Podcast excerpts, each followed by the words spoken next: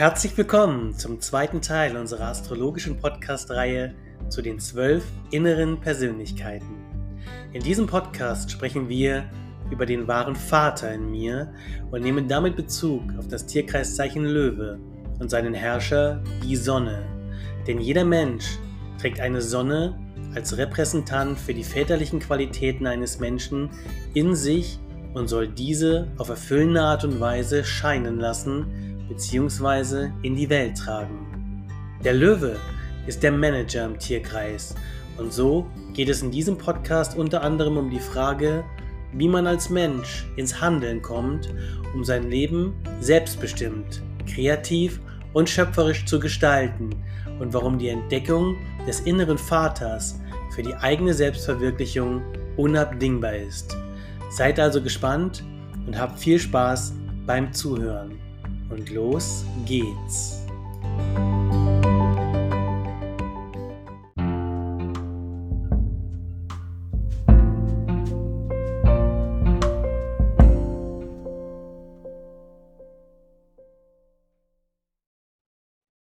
Herzlich willkommen bei Tinastro und herzlich willkommen zum zweiten Teil unserer Podcast-Reihe zu den zwölf inneren Persönlichkeiten.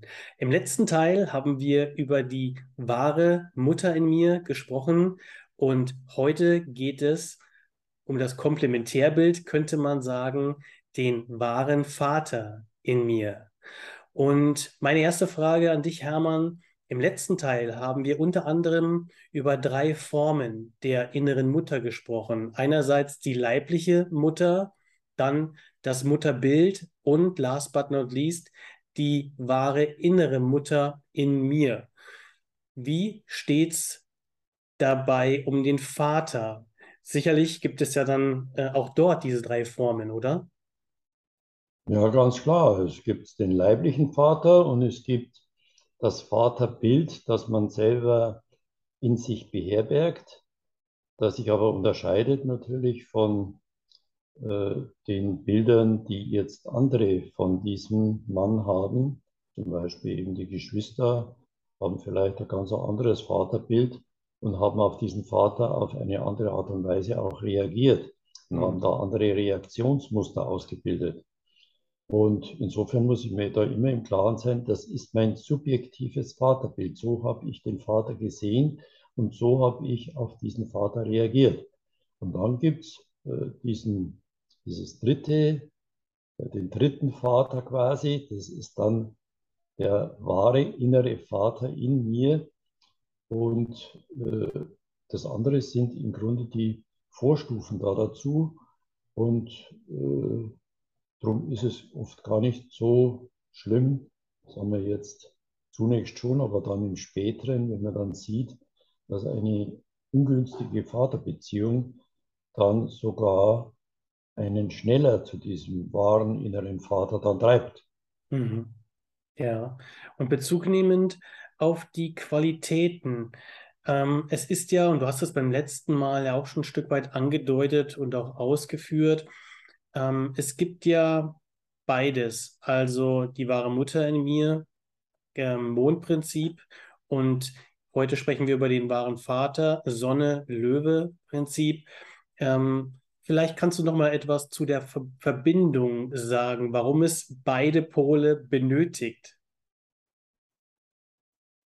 Ja, also das ist ja wichtig, dass man zuerst äh, in dem Krebsprinzip, da wo es darum geht, also die wahre Mutter in sich selber zu finden, äh, dass man da zuerst entdeckt, welche Gefühle man hat, die wahren Gefühle und nicht jetzt Ersatzgefühle wie Ärger, Hass, Wut, Neid und so weiter. Das sind ja alles Ersatzgefühle, äh, sondern dass man zu den wahren Gefühlen vorstößt. Und dann äh, geht es natürlich darum, auch die wahren Bedürfnisse zu erkennen und nicht einfach nur Ersatzbedürfnisse da zu leben, indem man einfach Pralinenschachtel aufmacht und dadurch sein Bedürfnis nach äh, Zärtlichkeit und Geborgenheit stillt, dann nur symbolisch durch Zucker jetzt äh, in dem Beispiel. Das sind also alles Ersatzbedürfnisse. Äh, und dass man Wenn ich die wahren Bedürfnisse erkenne, dann brauche ich natürlich auch eine andere innere Person, die dann tatsächlich diese Bedürfnisse dann auch verwirklicht, mhm. die das umsetzt. Weil sonst, äh, wenn ich da nicht, nicht zur Tat schreite, dann bleibe ich einfach im Krebsprinzip äh, gefangen und komme dann nicht in die, in die nächste Entwicklungsstufe zum Löwen. Da ist eine Folgerichtigkeit im Tierkreis drin. Mhm.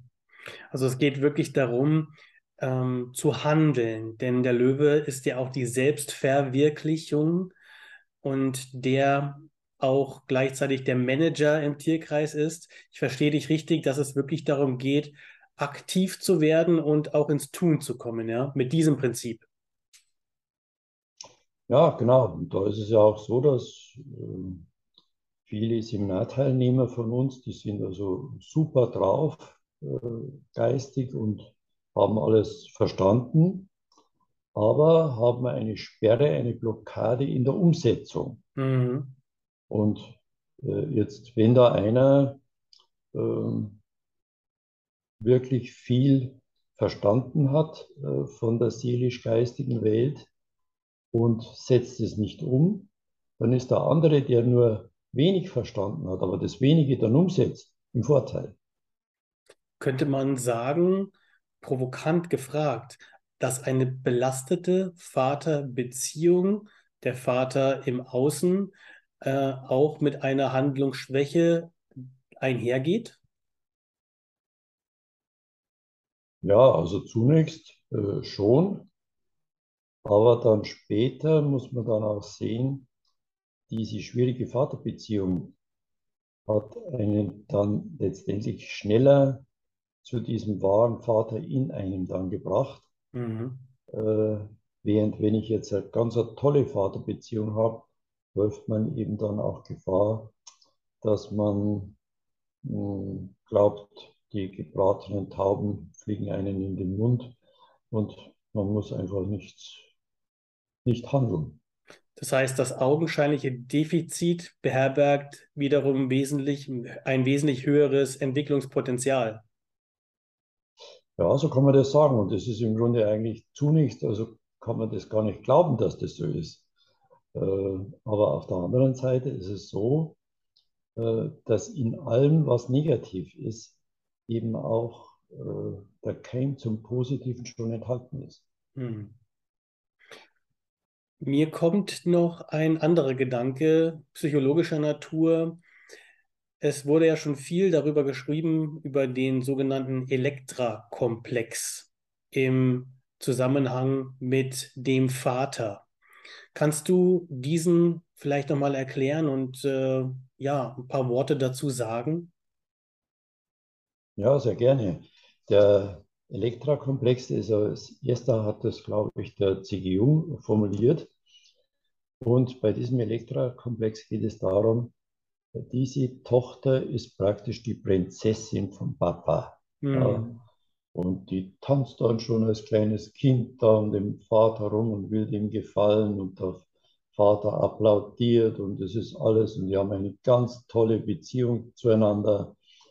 Und jetzt kann es also sein, dass diese äh, Tochter äh, unbewusst den Vater dann später, wenn sie 18, 19, 20 oder noch älter wird, immer weiter noch als Partner sieht. Und, äh, es wäre wichtig, dass sie einen Ablöseprozess von diesem Vater also vollzieht. Ja. Und jetzt ist es so, jetzt begegnen ihr dann viele Männer, die dann auch ihre Aufwartung machen und im Endeffekt nach ein paar Rendezvous lehnt sie aber diese Männer dann ab, weil sie sagt, also das Unbewusste von ihr sagt, na, der kann ja dem Papa gar nicht das Wasser reichen. Und sie sieht dann einen Haufen Fehler von dem und sie hat das Empfinden, also der bringt es einfach nicht. Mhm. Und äh, insofern äh, verlaufen dann ihre Partnerbeziehungen, falls es überhaupt da dazu kommt, äh, unglücklich. Mhm.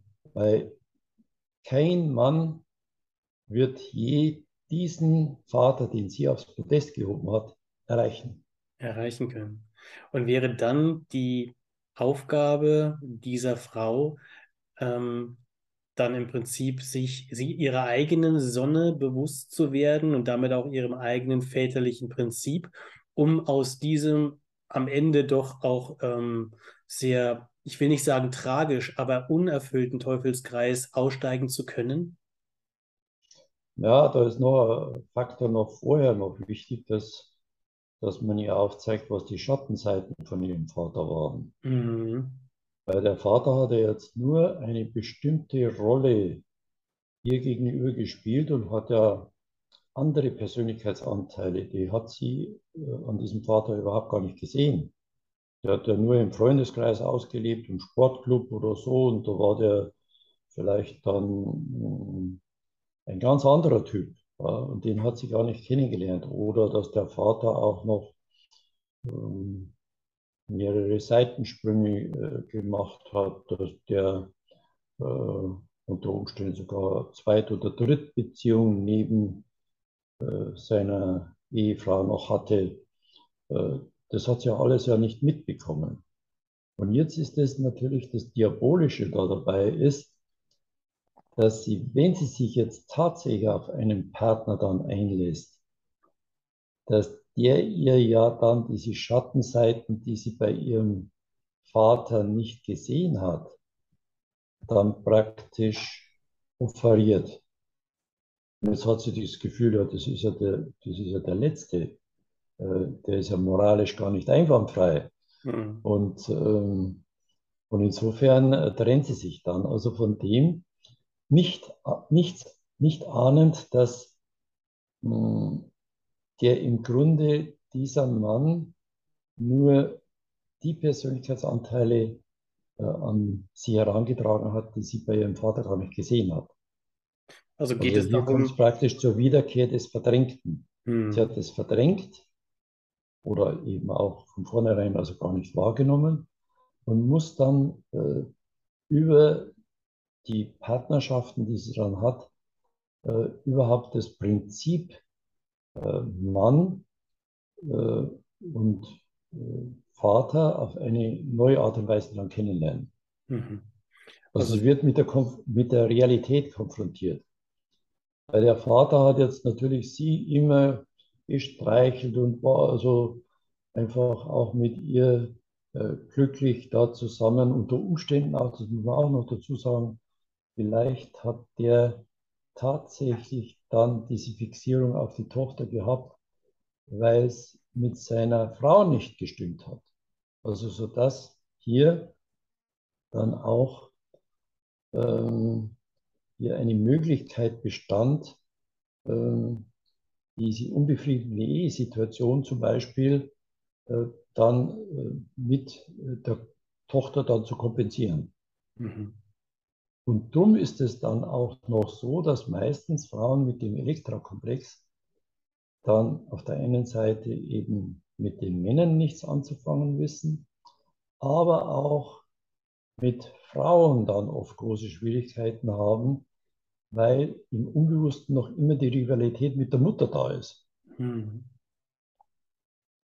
Also ganz schön verzwickt. Ähm, das ist eine verzwickte Sache, aber es geht einfach nur darum, endlich einmal in die Realität zu kommen. Also und diese Realität also nicht zu werten und nicht zu sagen, das ist jetzt alles schlecht, sondern dass man sieht, ja, das sind verschiedene Auslebungsformen ein und desselben Prinzips.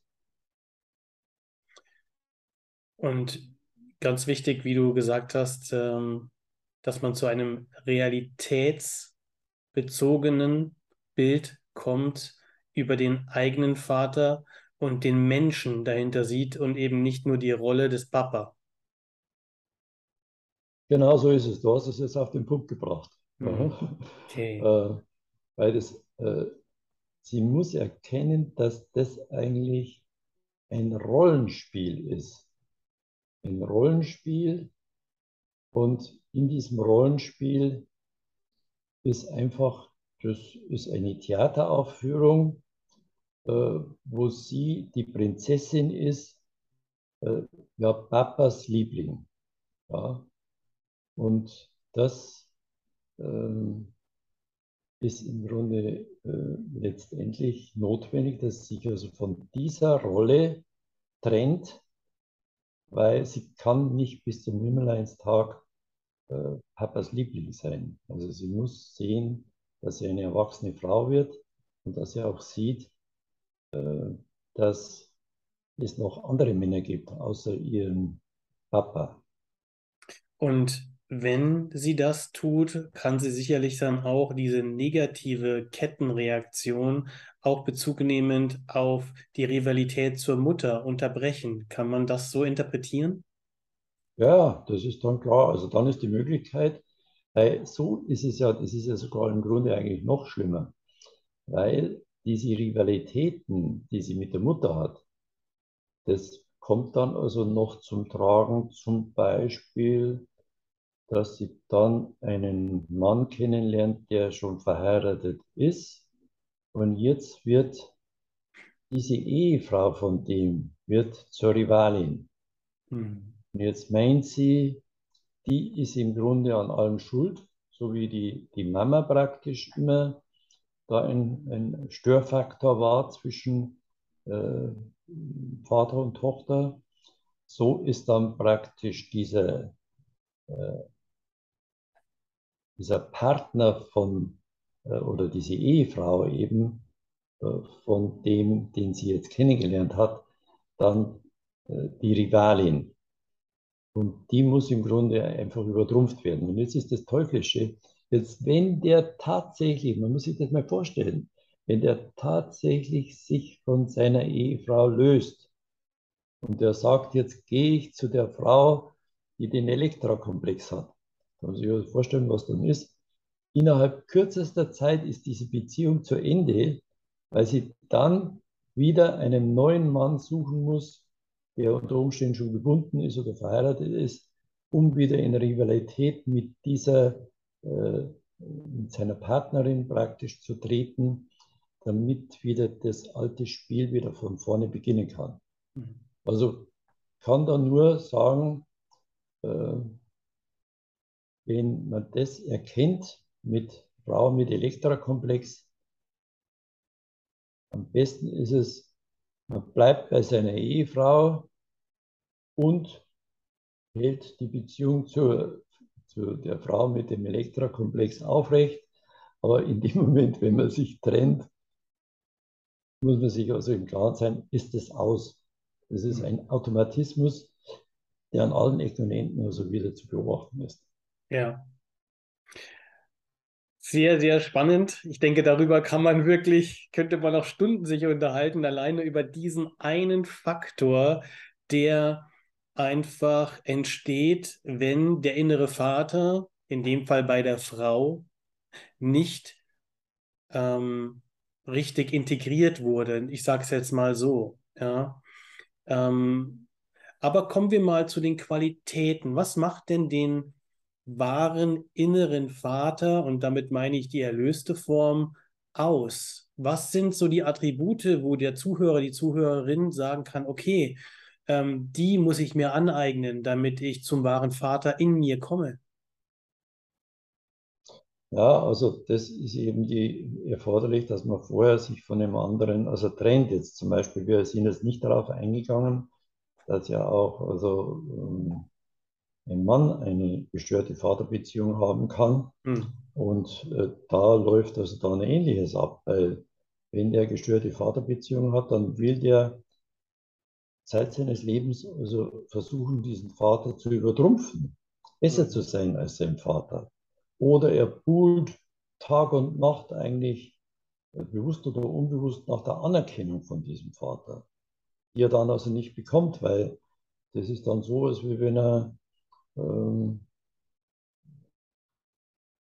mit dem Fuchs, den die Trauben also so hochhängen, der die also nicht erreichen kann. Mhm. Und so ist es so, die, äh, die Anerkennung vom Vater wird er nie erreichen können, weil er im Grunde äh, den Vater übertrumpfen will und der Vater will ja selber im Grunde derjenige sein, der der Sieger ist. Und äh, Von daher sind viele Karrieren, zum Beispiel auf eine gestörte Vaterbeziehung zurückzuführen, äh, die aber, wenn der Betreffende das tatsächlich schafft, dass er dann also auch sieht, es nützt nichts, selbst wenn ich jetzt äh, wirklich irgendwo in einer Firma an die Spitze gekommen bin, ist es trotzdem noch so, äh, dass ich nach wie vor nicht glücklich bin. Kann es dann auch die Rivalität beispielsweise mit dem Chef implizieren und äh, dass man dann genau, eben. das ist, man sucht sich dann automatisch auch ähnliche Vaterfiguren. Also wenn der Vater autoritär war, jetzt haben wir einfach ganz ein einfaches Beispiel, dann sucht man sich auch autoritäre Chefs aus, wo man also dieselben Erlebnisse wie damals mit dem Vater wieder haben kann oder wo man auch ähm, äh, dieselben Reaktionsmuster auf diese Autoritätsperson wieder entwickelt. Also, dass man frustriert ist und schmollt und das und das. Oder dass man dann nachts aufwacht und einfach auf denen eine wahnsinnige Wut hat und lauter so Sachen. Und da ist man aber überall eigentlich im falschen Film drin. Weil es alles ist zurückzuführen, wenn man diesen, diesen Ablöseprozess von diesem Vater also noch nicht vollzogen hat. Hm. Ich finde das deswegen spannend, weil du hattest vorhin das Rollenspiel angedeutet und auch angesprochen, nicht nur angedeutet, dass im Prinzip nur die Schauspieler ausgetauscht werden, die aber immer noch repräsentativ sind für den gleichen ursächlichen Konflikt. Und man könnte ja auch rückwirkend sagen, sag, nenne mir die Leute in deinem Umfeld heute, mit denen du ein Problem hast. Und ähm, man kann eigentlich in der Rückschau gucken, okay, ähm, welche Konflikte hatte das Kind eben beispielsweise mit Vater, mit Mutter, mit Bruder etc. und ähm, kann damit ja wirklich für, für Bewusstwerdung auch sorgen, ja. Ja, also im Grunde ist das Ganze ein Theater auf einer neuen Symbolebene, nennen wir das. Ja, ja. Also es ist dasselbe geblieben, nur werden, wie du schon gesagt hast, die Personen ausgetauscht äh, und die sind zunächst also nicht erkennbar, dass das jetzt Papa, Mama, Bruder oder Schwester sind. Aber wenn man genauer hinschaut und wenn man also um diese äh, Problematik weiß, dann hat man auch sofort eine Assoziation, Mensch, diese Kollegin, die ich da, mit der ich da rivalisiere, das ist ja im Grunde nur meine Schwester. Die hat auch sogar vielleicht ähnliche Züge wie meine Schwester. Mhm. Und dann erkennt man das. Ja. Und wichtig wäre halt vor allen Dingen, dass man dann auch ab einem bestimmten Punkt über das ganze Kasperltheater dann auch lachen muss. Dass man mhm. das nicht mehr so bierernst nimmt. Und in dem Moment, wenn man es nicht mehr bierernst nimmt, hat man schon fast geschafft. Sehr guter Hinweis, ja. Ein sehr, sehr guter Hinweis. Ja. Dass man einfach mal sich bewusst wird, oh, jetzt bin ich schon wieder sauer und aggressiv, weil mein Chef nicht so pariert, äh, wie ich das haben will und sich sagt, ah, jetzt habe ich es ver verstanden. Eigentlich ist es nur ein Schauspiel aus frühkindlicher Prägung. Äh, ich habe es verstanden, es ist alles gut. Ich brauche ich brauch die Wiederholung jetzt nicht nochmal. Ne?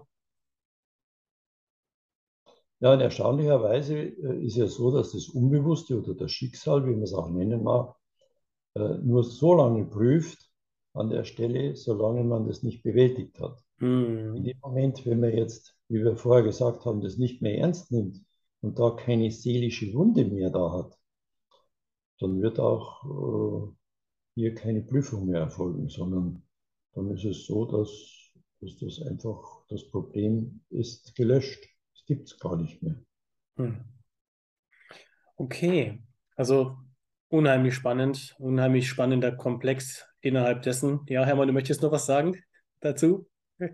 Ja, also das hast du jetzt gespürt. Mhm. Ja, also vor allen Dingen ist halt auch wichtig, dass man da erkennt, dass diese ähm, Problematik, die sich da also zeigt, ähm, immer wieder also kommt, wie wir gesagt haben.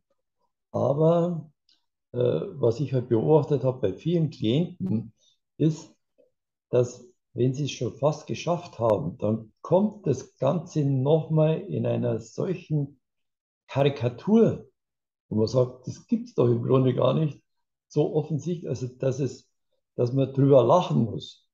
Also er sagt jetzt, und dann, wenn wir da wirklich drüber lachen, dann tut es auch nicht mehr weh und dann, dann hat man es geschafft.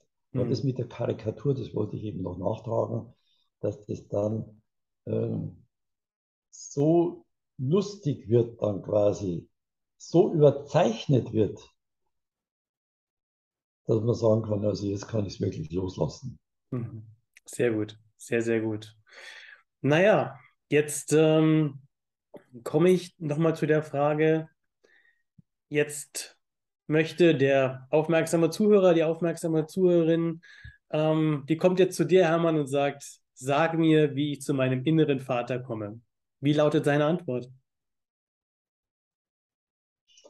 Ja, da geht es darum, sich der Qualitäten und Fähigkeiten dieses inneren Vaters bewusst zu werden und zu erkennen, was ist das für ein Lebensprinzip in mir. Und da geht es darum, dass man erkennt, dieses Sonne-Löwe-Prinzip, dieses Vaterprinzip in mir ist die eigene Schöpferkraft, sodass also meine ganze Kreativität und Schöpferkraft ist, da wird also gespeist durch dieses Prinzip. Und dass ich erkenne, ja, das ist der Manager in mir, dass ich also fähig bin, mein Leben so zu managen, wie ich es brauche. Mhm. Und da kommt natürlich das zum Tragen, das, was wir vorher gesagt haben.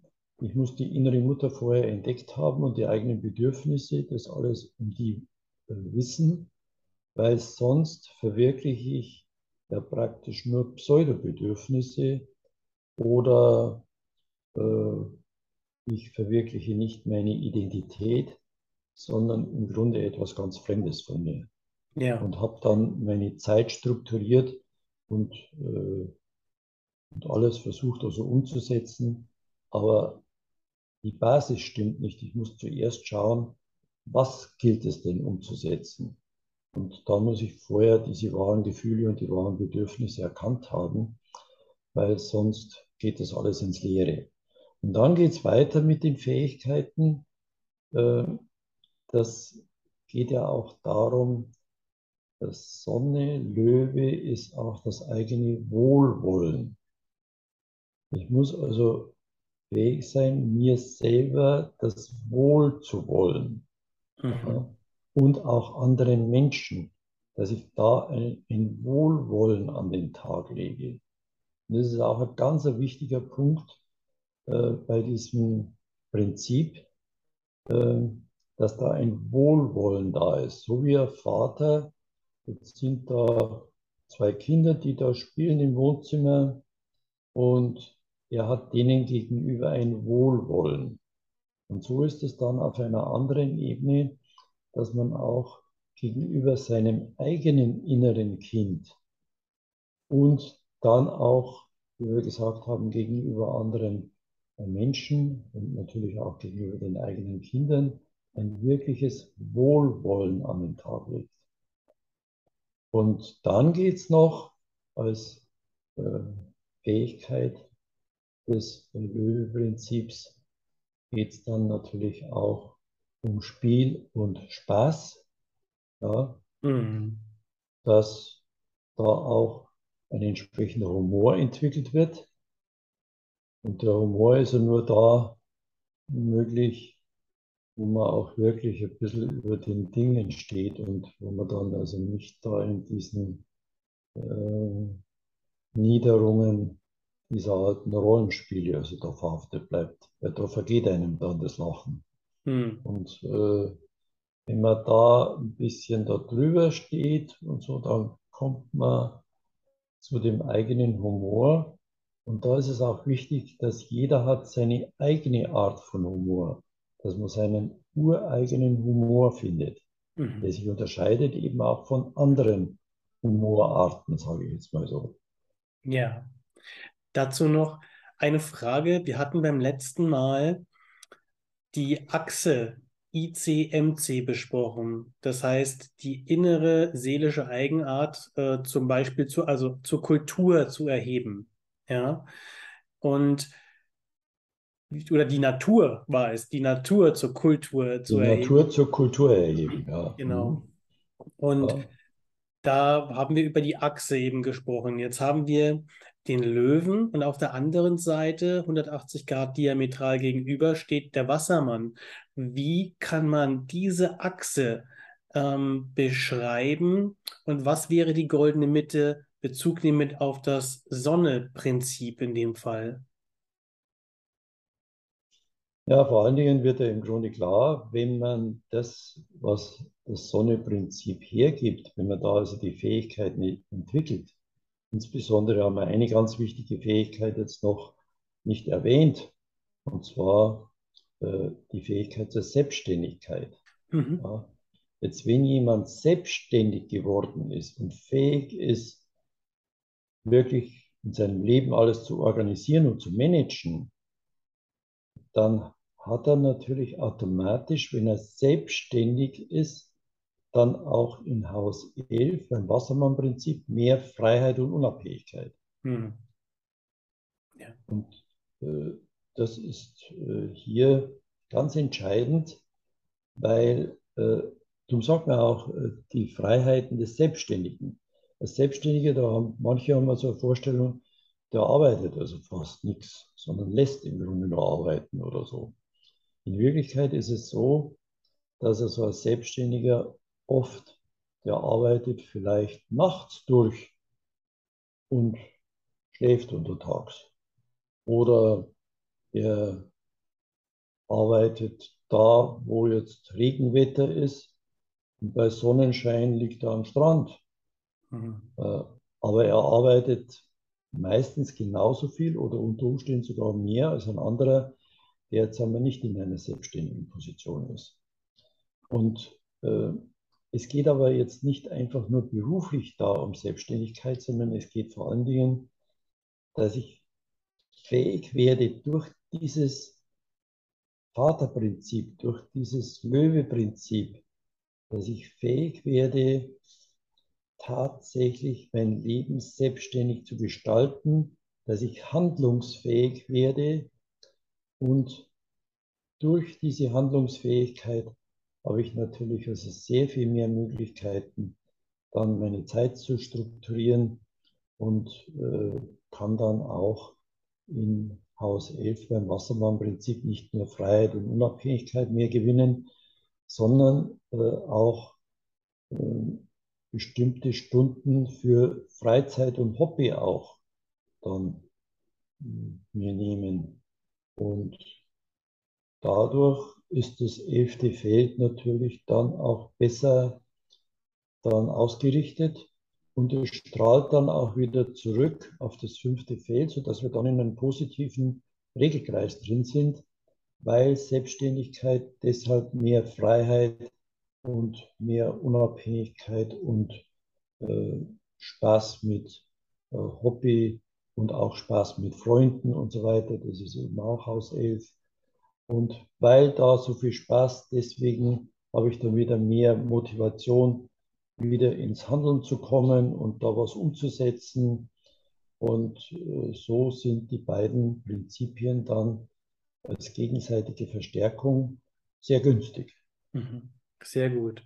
Und noch eine astrologische Frage hinterher. Wie färbt dann Tierkreiszeichen ha und, und Haus ähm, dieses Sonne-Prinzip? Also du meinst, äh, wenn jetzt äh, die Sonne in irgendeinem Haus steht, oder? So habe ich es gemeint. Pardon, genau, Ah, richtig. aha, Ja, okay. genau. Ja, das ist natürlich also ganz entscheidend, dass ich dann also sehe im Horoskop, Mensch, da wo ich die Sonne äh, stehen habe, dann muss ich ins Handeln kommen.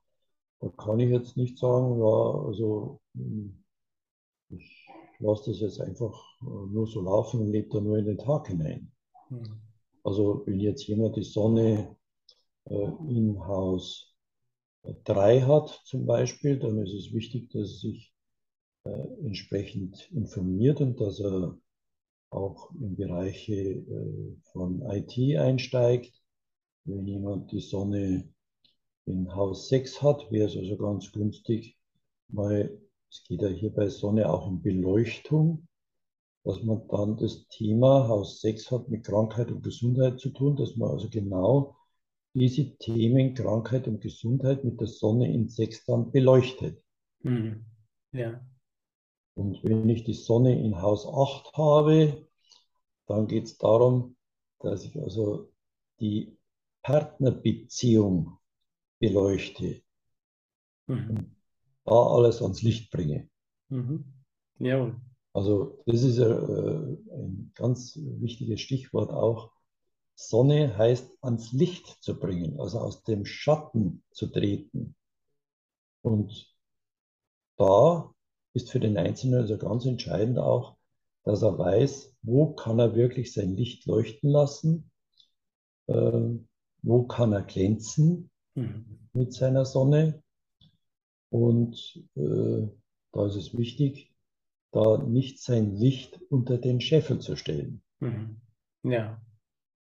Und die Färbung durch das Tierkreiszeichen äh, gibt dann das Wie an.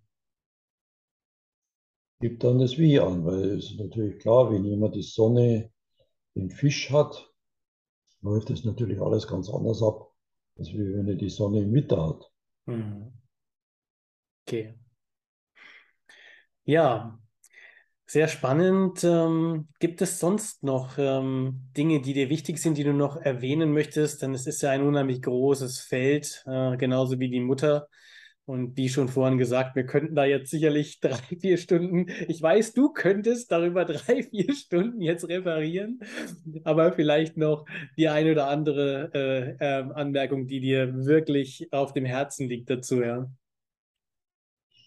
Na, also nicht nur drei, vier Stunden, sondern drei, vier Tage könnte man okay, darüber reden. Genau. Äh, aber im Großen und Ganzen haben wir die wichtigen Dinge jetzt äh, angesprochen. Äh, vielleicht als Fazit, äh, es ist einfach notwendig, das, was vorher da alles gelaufen ist, diese äh, Problematik, die mit dem Vater damals verbunden war und diese Reaktionen auf den Vater, dass man die bei sich selber einfach überprüft, weil ohne Bewältigung dieser inneren Vaterfigur kommt man nicht zu den wahren Anlagen und Fähigkeiten von diesem Prinzip, die ja im Grunde, wie wir gesehen haben, ja enorm sind. Da, ist, da lebt man ja erst richtig auf. Ja. Und um das geht es ja eigentlich, dass man wirklich dann auch Spaß im Leben hat. Aber das bedeutet, ich muss auch die Vergangenheit beleuchten und mich von der Vergangenheit lösen. Mhm. Sehr wichtig. Sehr, sehr wichtig.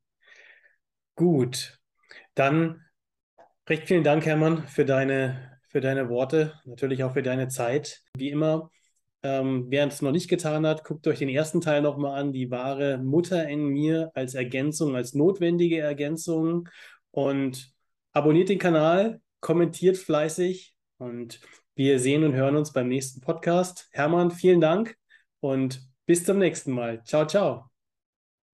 Ciao.